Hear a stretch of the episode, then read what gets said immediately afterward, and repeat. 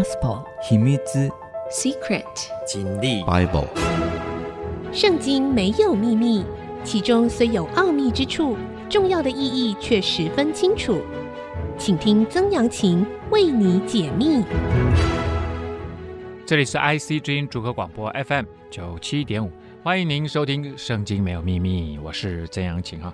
好的，我们上一次的节目呢，说到了哈，其实上帝在何烈山讲完了十诫，交代了律法，也盖好了这个会幕啊，一路上就要带领以色列人就要进到迦南地。进去之前呢，要他们啊十二支派派十二个首领进去窥探那地。他们进去了，哎，也带回来了葡萄啊、无花果啊，很多很美好的那地的果实啊，果然是流奶与蜜之地。但是他们说，我们没有办法战胜那地的居民，因为他们长得太高大了，亚纳族人太厉害了，城墙也太高大了，我们没有办法。好，那当然他们已经自己都已经气馁了，那根本这个仗就不要打了。所以呢，那十二个探子里面的十个人这样子说的当下。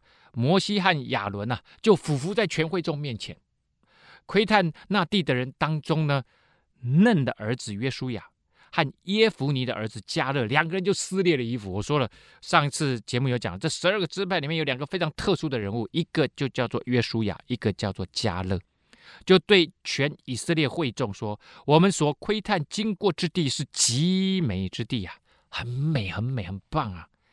耶和华若喜悦我们。”就必将我们带领进去那地，所以这叫什么？这叫信心。这是信心，就是我们是依靠耶和华，所以他现在就把这个问题的方向转向什么？转向上帝，让上帝帮助我们。上帝在这里带领以色列人要进埃及，这不是一帆风顺的事情啊！这里面有很多的什么？有很多的困难险阻会出现。这就好像讲故事一样，讲故事呢，一定是发现了一个状况。这个状况让整个情况失衡了。本来他们过了红海，哇，觉得这个世界太平了。结果没想到中间发生了一些小事。我们知道嘛，这么多人每天要吃吃喝喝，光是吃吃喝喝就已经很多的抱怨了。那每一件事情呢，也都这样一而再、再而三的发生，可是也都慢慢慢慢克服了。最后是上帝在交代摩西十诫的那四十天里面，结果呢？百姓就住了金牛犊，又发生一件事，又让整个状况失衡，然后上帝又把他们带领回来，所以其实就是一个这样子失衡带领回来，失衡带领回来。就这一次的失衡特别严重，也就是大家害怕了，大家觉得我们我们要回家了，我们今天跑这么远来，基本上是白忙一场。为什么？因为对方根本不可能被我们打败。那就如果我们说有一个梦想之旅，那个旅程。目的地就在前方了，可是他们到最后打退堂鼓说啊，我们不玩了，那怎么行呢？所以这两个人就跳出来说：“No，上帝给我们的是很棒很棒的，是流奶与蜜之地，你们不可背叛耶和华，也不要害怕那地的居民，因为他们是我们的食物。”上一次我们说这十个探子啊，其他的十个人说：“我们呢，在他们面前，我们觉得我们自己像蚱蜢一样。”我相信对方看我们也觉得我们自己像蚱蜢，他是会吞吃我们的人。用这样子，让所有的百姓都气馁了，不仅气馁了，而且哭泣了，害怕。我们看看这边一直在讲一个主题，这个主题就是恐惧的想象，害怕。这些人让身边的这些以色列的会众心中产生恐惧跟害怕。那你就没有办法战胜你的敌人。可是上帝告诉他们：“我是万军之耶和华，所有的事情你们都可以靠着我得胜。”所以呢，神一直跟，至少透过神的儿女或者是首领跟他的百姓说：“不要害怕。”所以这时候约书亚就跟他们说：“你们不要怕那地的居民，因为他们才是。”我们的食物，你生命要变得更坚强，就是靠着每一次面对困难跟敌人的时候，你能够战胜。你如何能够战胜？第一个就是不要害怕。如何能够不害怕？就是依靠上帝就可以不用害怕。而且呢，你的敌人这些重大的问题会成为你生命的食物，你的生命会越来越强壮，并且庇荫他们的已经离开他们。所谓庇荫他们的，就是迦南地那个地方。啊拜很多奇奇怪怪不同的神祇呀，啊，各样的神明呢。他说，庇荫他们的已经离开了，因为万军之耶和华是宇宙创造者，而且是独一的真神。有耶和华与我们同在，不要怕他们。再一次声明，不用害怕，因为一旦你害怕，人只要一害怕，就会很多恐惧的想象出来。这些恐惧的想象就让你完全气馁，没有力气，你根本想打仗都不想了，一开始就认输了。可是全会众这时候听他们两个这样子讲说，拿石头打死他们两个。什么时候能拿石头打死人？是犯了重大的律法的时候才做这件事情。可是他们两个现在是在正在激励以色列人站立起来，要打仗。他们好像两个很厉害的、很棒的什么将军，激励他们的战士要起来征战。结果他们要用石头把他们打死，你会发现完全丧失了理性了。忽然，这时候上帝受不了了。耶和华的荣光在会幕中向以色列众人显现，上帝出来了。耶和华就对摩西说：“这百姓藐视我要到几时呢？百姓不想打仗，百姓害怕。上帝说：这是藐视我。什么藐视我？我一路上把你们从这个埃及带出来，你们还不相信我能够帮助你们得胜吗？其实之后我们如如果讲到他们之后。”过了四十年，约书亚带领以色列人进迦南地第一场仗，其实从头到尾他们都没打，都是上帝帮他们打的。上帝第一场示范给他们看，说不用害怕。可是上帝说，这样子你就是藐视我。我在他们中间行了这一切的神迹啊，从埃及十灾，一直到最后过红海，一路上吃吃喝喝都是神迹啊。你们还不信我要到几时呢？上帝说：“我一再给你们看，你们还不相信吗？我要用瘟疫击杀他们，使他们不得承受那地，叫你的后裔成为大国，比他们强盛。因为现在只有你摩西相信我啊！那我把他们全部都击杀了，我让你摩西重新开始我的计划。上帝的计划是不会停止的，但是他一旦要做，他要透过人来做。”他要建造这一群人成为上帝的子民。那如果你不做，没关系，我找另外其他的人做。你的后裔要成为大国，比他们强盛。摩西，你们知道摩西这个人极其谦和，而且他很爱他的同胞啊。啊，我们知道之前他已经求过上帝一次，那这一次又跟上帝一样，又求了一次。啊，说上帝啊，埃及人如果听见这件事情啊，他们一定会嘲笑你啊，因为你以前花了那么大功夫。施展大能，把他们从埃及带出来。现在你在这个地方击杀他们，他们一定会说你没有能力把他们带进去迦南地。No good, no good。上帝，所以摩西再一次为百姓求情。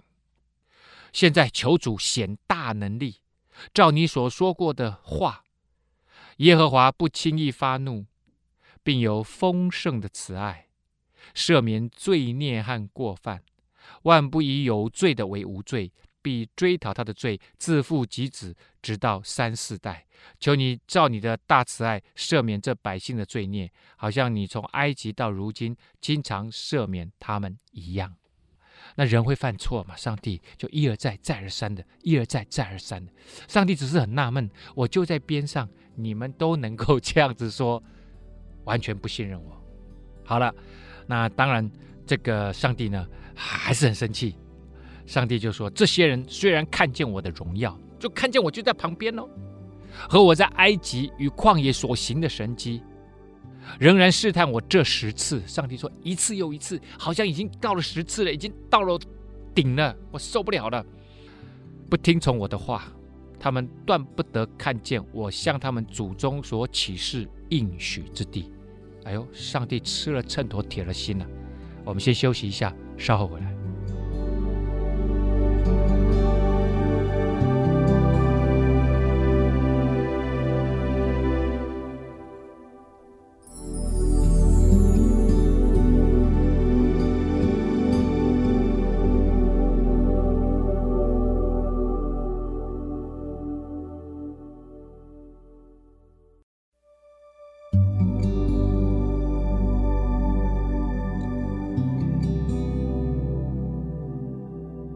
欢迎您回到《圣经没有秘密》，我是曾阳晴哈。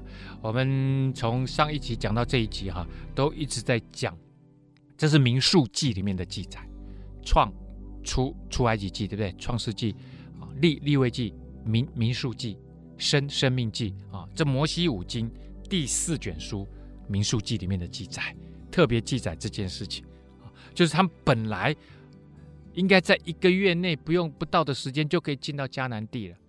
但是呢，却因为这十二个探子，其中的十个，他们不相信他们能够进去，他们不相信他们能够得胜，他们没有想到，原来他们有一个全世界最厉害的帮手，就是上帝在边上帮助他们。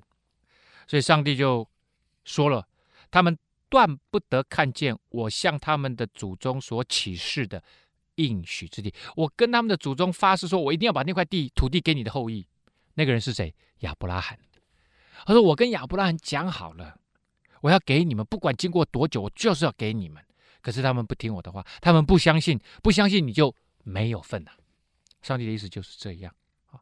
凡藐视我的，一个也不得看见，唯独我的仆人加勒，因为他另外有一个心智，专心跟从我，我就把他领进他所去过的那地。”他的后裔也必得那地为业，啊，好，所以其实跟随上帝就像加勒这样，他有跟别人不一样的心智，专一跟从我，专一就是专心一致的跟随于上帝，也就是我生命中所有的美好事物，我生命中所有的能力，甚至勇气、热情，都来自于上帝。然后上帝说，我就会把他领进那地。他的后裔也会得他为业。我我要说，这真的是要跟随上帝，不是一件容易的事情。这就叫信心啊！在圣经里面谈的信心叫 faith，就是对上帝的信任，不是一件很容易的事情的。你看以色列人从在埃及一直到现在，上帝已经讲了，他们看了这么多神迹，而且我就在边上，我的荣耀就在边上，我每一天跟着他们，他们都不相信我。更何况，如果我们到以今天的基督教来讲，啊，或者犹太教、天主教都一样，哎，今天上帝好像没有让我们看到云柱火柱呢。但是，上帝给了我们另外一个更加宝贵的东西，那就是圣经，上帝的话。上帝说，这几十个作者，横跨一千五百年的这这几十个作者写了这本圣经，里面的神学是一贯的。为什么呢？还有一个奇妙的理由，这奇妙的理由记载在新约里面，它里面写到说，因为通通都是圣灵感动先知写下圣经，所以圣经被称为神的话语，它有它的权威性，而因为是神的灵感动。每一个作者写下来，今天感动了摩西，之后会感动其他的人，所以新旧约圣经合起来，其实就是上帝要对人说的话。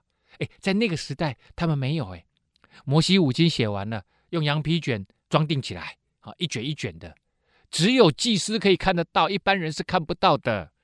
所有人想要多理解一下上帝，都必须透过什么？透过祭司来解说。但是现在不用啊，你。找一间那个基督教书房，很容易就买到。甚至你到任何一间教会，都一大堆圣经，这是最宝贵的属灵的信仰的资产啊。好，那当然还有约书亚了哈。所以呢，他就说啊，亚玛力人和迦南人住在谷中啊。明天你们就给我转回去，从红海的路往旷野去。我刚刚讲了哈，他们加低斯，加低斯在西乃半岛往上。就他们往直直上去，其实就到哪里？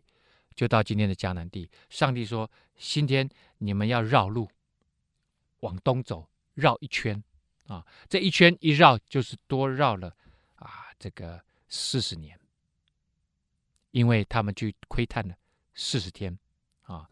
好，你们中间啊，现在就开始数点啊，上帝啊，这个呃，数点以色列人，从二十岁以外。”向我发怨言的二十岁以上的，为什么？因为现在你们是军人，现在你们在掌权，你们说不想进去，就为你们自己的话语怎么样负责任。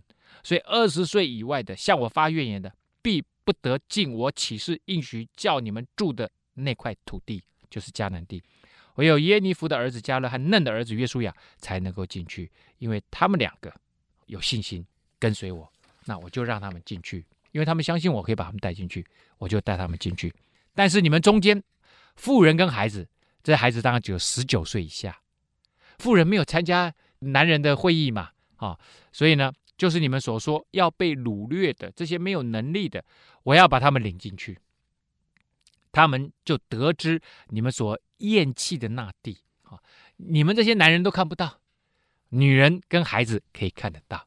上帝很奇妙，他最喜欢跟着那些看似没有能力的人帮助他们。你们自以为有能力，是不是？自以为有能力，遇到敌人你们就气馁了，就放弃了，就胆怯了。至于你们这些男人，你们的尸首必倒在旷野，你们的儿女必在旷野漂流四十年，担当你们淫行的罪，直到你们的尸首在旷野消灭。这个淫行啊，啊，淫荡的淫啊，他们有淫荡吗？没有啊，他们只是害怕。害怕的意思，上帝的意思就是说，如果你没有专一的跟我建立关系，你跟所有的其他的事物，包括你自己。这个都是淫行，这都是好像那个水泛滥出去了。按你们窥探那地的四十日，一日顶一年，你们要担当这个罪孽四十年，就知道我与你们疏远了。啊，对于所有相信上帝的人，神与他疏远，其实都是他生命当中最可怕的一件事情，因为他没有依靠了。我耶和华说过，我总要这样待一切聚集。敌我的恶会众，你抵挡我，你抵挡我就远离你。他们必在这旷野消灭，在这里死亡。之后呢，摩西打发他们去的啊，这些报恶信的人，后来都怎么样？都遭到瘟疫，先死了一批人。但是这十二个人里面，只有约书亚还有这个加勒两个人活下来。摩西就把上帝的这一些话，就跟这个全部所有的以色列人都说明了啊、那人民听了就非常非常的悲哀。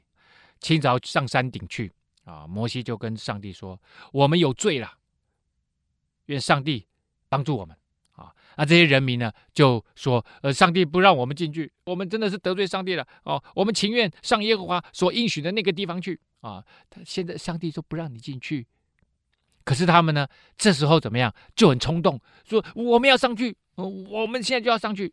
摩西说：“你们为何违背耶和华的命令呢？”上帝说：“你们之前害怕不相信我，现在你们就留在旷野。”可是他们又违背上帝啊，说不要不要不要，我们要进去了。啊，摩西说：“这事不能顺利的，不要上去。”因为耶和华已经不在你们中间了，恐怕你们被仇敌杀败了。亚玛力人和迦南人都在你们面前，你们必倒在刀下。亚玛力人就住比较南边的这个南地的山地里面的人，然后迦南人就住海边跟这个约旦河边的。因为你们退回不跟从耶和华，所以他必不与你们同在。如果你们擅自胆敢自己要上去山顶跟他们打仗，耶和华的约柜和摩西。就不会出来帮助你们啊。然后呢，最后啊，这个我们知道啊，以色列人呢，他们还是一样勉强自己要去跟亚玛力人打那一仗，结果呢啊，被那山上的迦南人下来击打他们，把他们杀退了，直到何珥玛。那以色列人才死了这条心，想说好吧，那就在旷野流浪吧。好，我们休息一下，稍后再回来。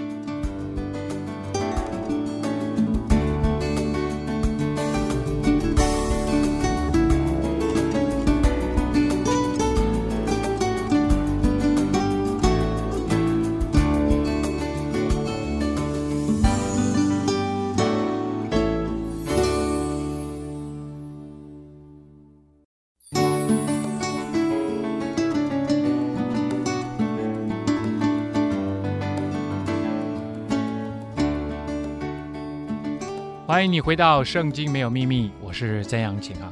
好的，接下来呢，当然就是在旷野里面要流浪了啊。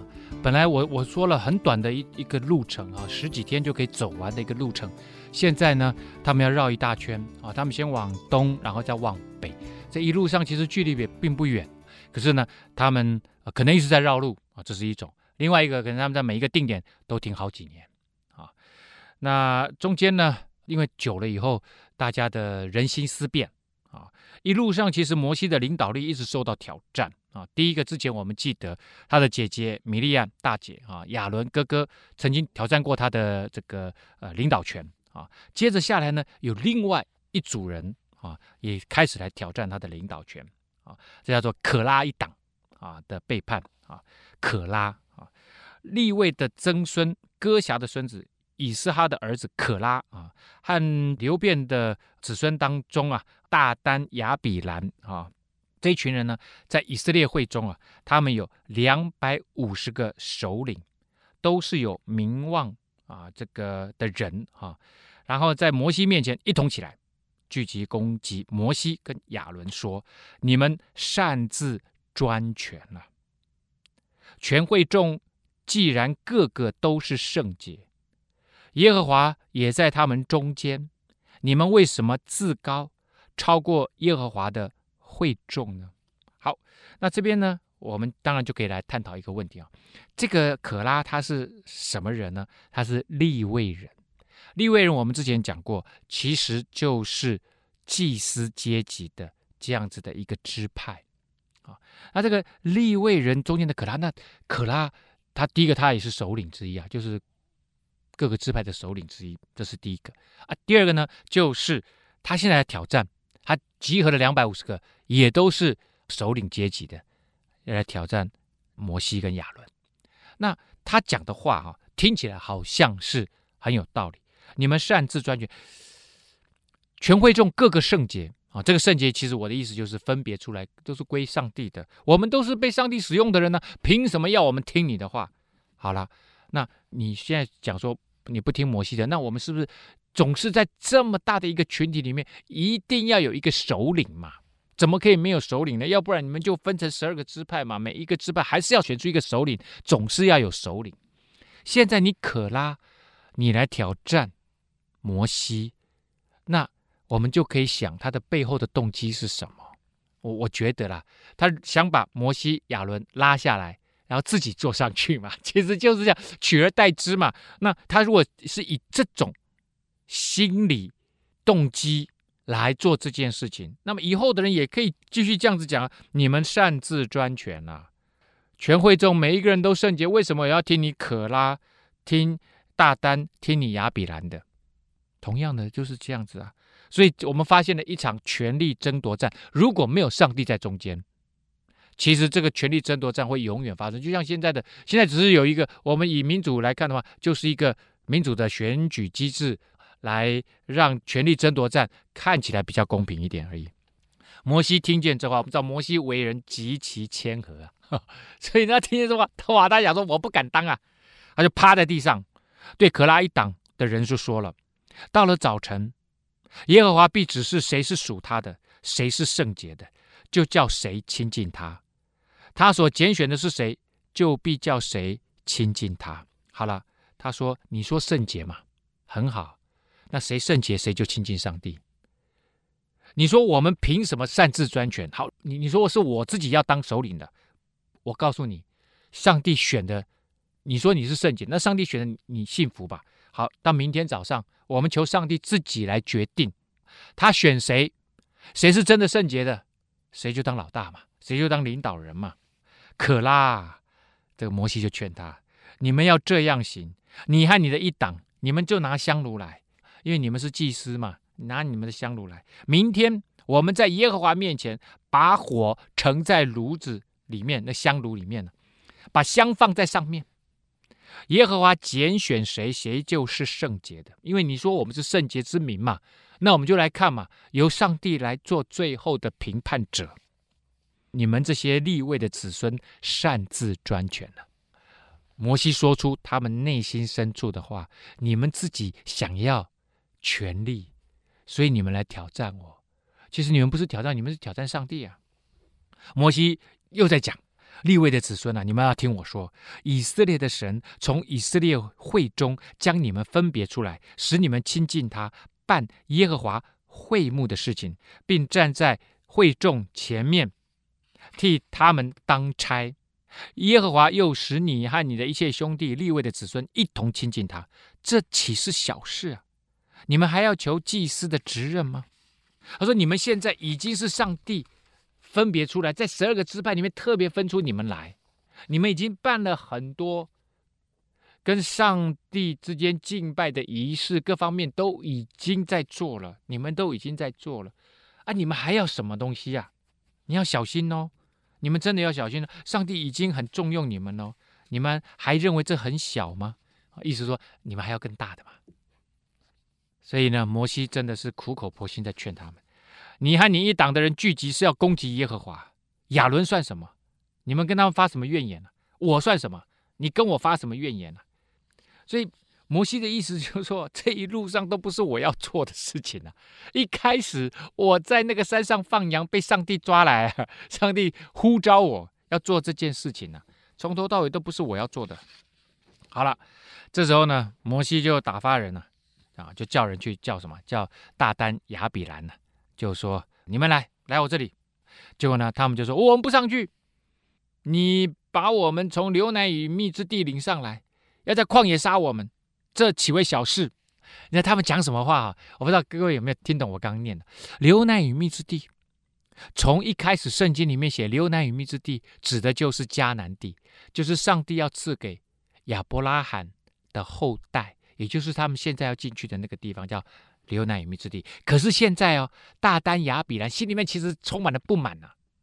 他们一定对那十二个探子里面有十个人被杀这件事情，心里面一直很不满。你将我们从流奶与蜜之地领上来，意思就是你把我们从埃及领上来，埃及才是流奶与蜜之地的。你是把我们带离了流奶与蜜之地啊。现在要在旷野上，因为我们现在我们进不去啊。上帝说：“我们要在这个旷野流浪啊，流浪四十年啊，我们通通都要死在旷野啊！”他们心里面充满了怨恨，充满了不满。这岂为小事？你还要自立为王，管辖我们吗？并且你没有将我们领到流奶与蜜之地去，也没有把田地和葡萄园给我们为业。难道你要挖这些人的眼睛吗？我们不上去那里。摩西说：“你们来我这里，我们好好谈一下。”我不去，你想把我们全部都杀掉？他以为摩西要亲自出手了，要镇压叛变呢，他们就是叛变了。可是，一旦叛变这个阴谋被知道了以后，他们说：“我不去，我不去，你要处理我们了。我们现在不去哦。”意思说，我去那边，你说不定要把我们杀掉。摩西真的不知道该怎么处理这些人，就很发怒，就跑去跟上帝讲：“上帝啊，求你不要享受他们的供物。”我并没有夺过他们一匹驴，也没有害过他们一个人。他说：“我都是按照你要我做的去做。”现在他们都很不满意啊，每个人都在跟我吐槽啊，每个人都在跟我呛声。摩西就对可拉说：“好了，明天你和你一党的人，多少人都没关系，都来吧。还有亚伦，都要站在耶和华的面前，个人要拿一个香炉，总共两百五十个，因为他们那一档有两百五十个人嘛。你们每个人都拿一个香炉来，把香放在上面，烧着香。”因为他们认为那个香啊，烧的香，那个香料都特别做的哦。烧了那个香以后，那个香好像是祷告的声音，就可以到上帝那边去，到耶和华面前。你和亚伦也各自拿自己的香炉。究竟香炉大战结局如何？我们先休息一下，稍后回来。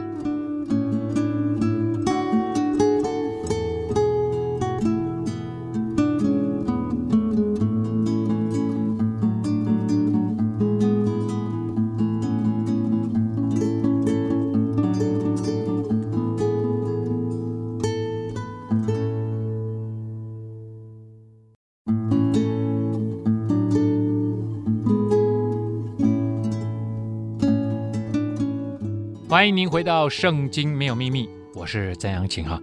好的，我们现在讲到摩西，呃，接下来有他们有有将近四十年的时间要在这个旷野里面这样子绕圈圈呢。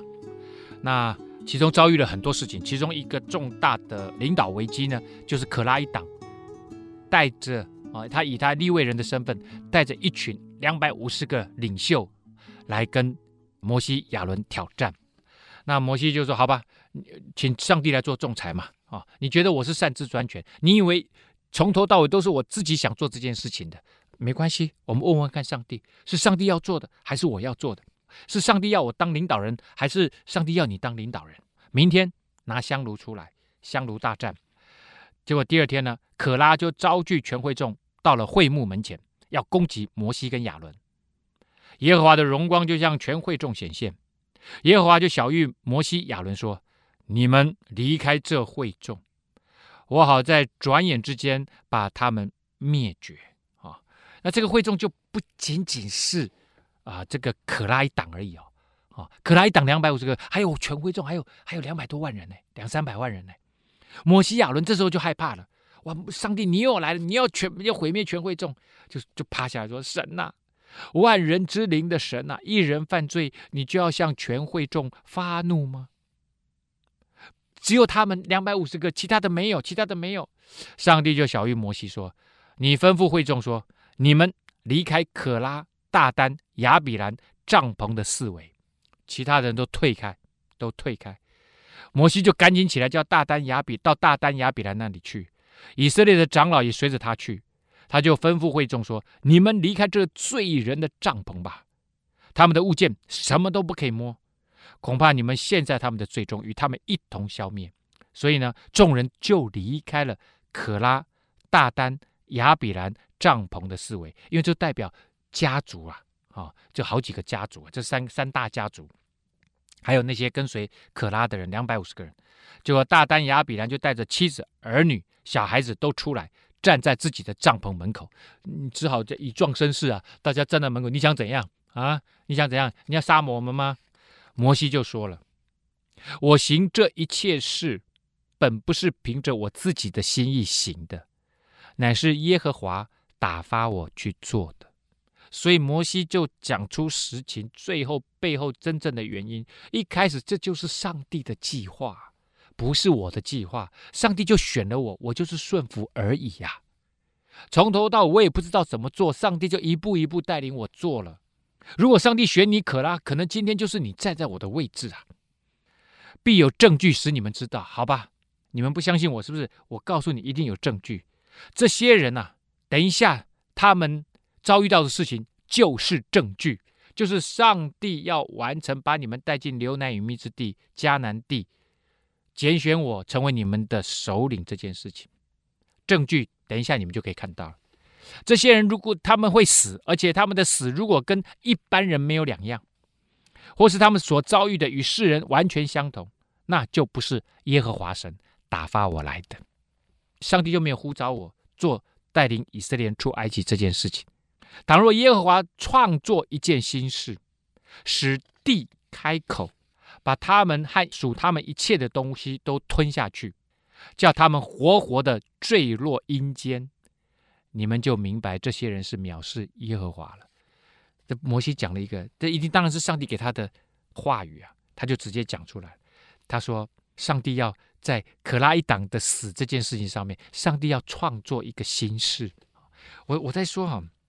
上帝从创造宇宙万物，哦，你去看，即使连一小片叶子，有一本书哈，有一个故事叫尼格尔的叶子。大家如果有有机会，尼格尔，泥就是那个呃泥巴的泥，少掉三点水，格就是格子的格，尔呢就是很复杂的那个尔。尼格尔的叶子，大家可以去看哦。那那那个故事呢非常有意思，就看到即使是一片叶子。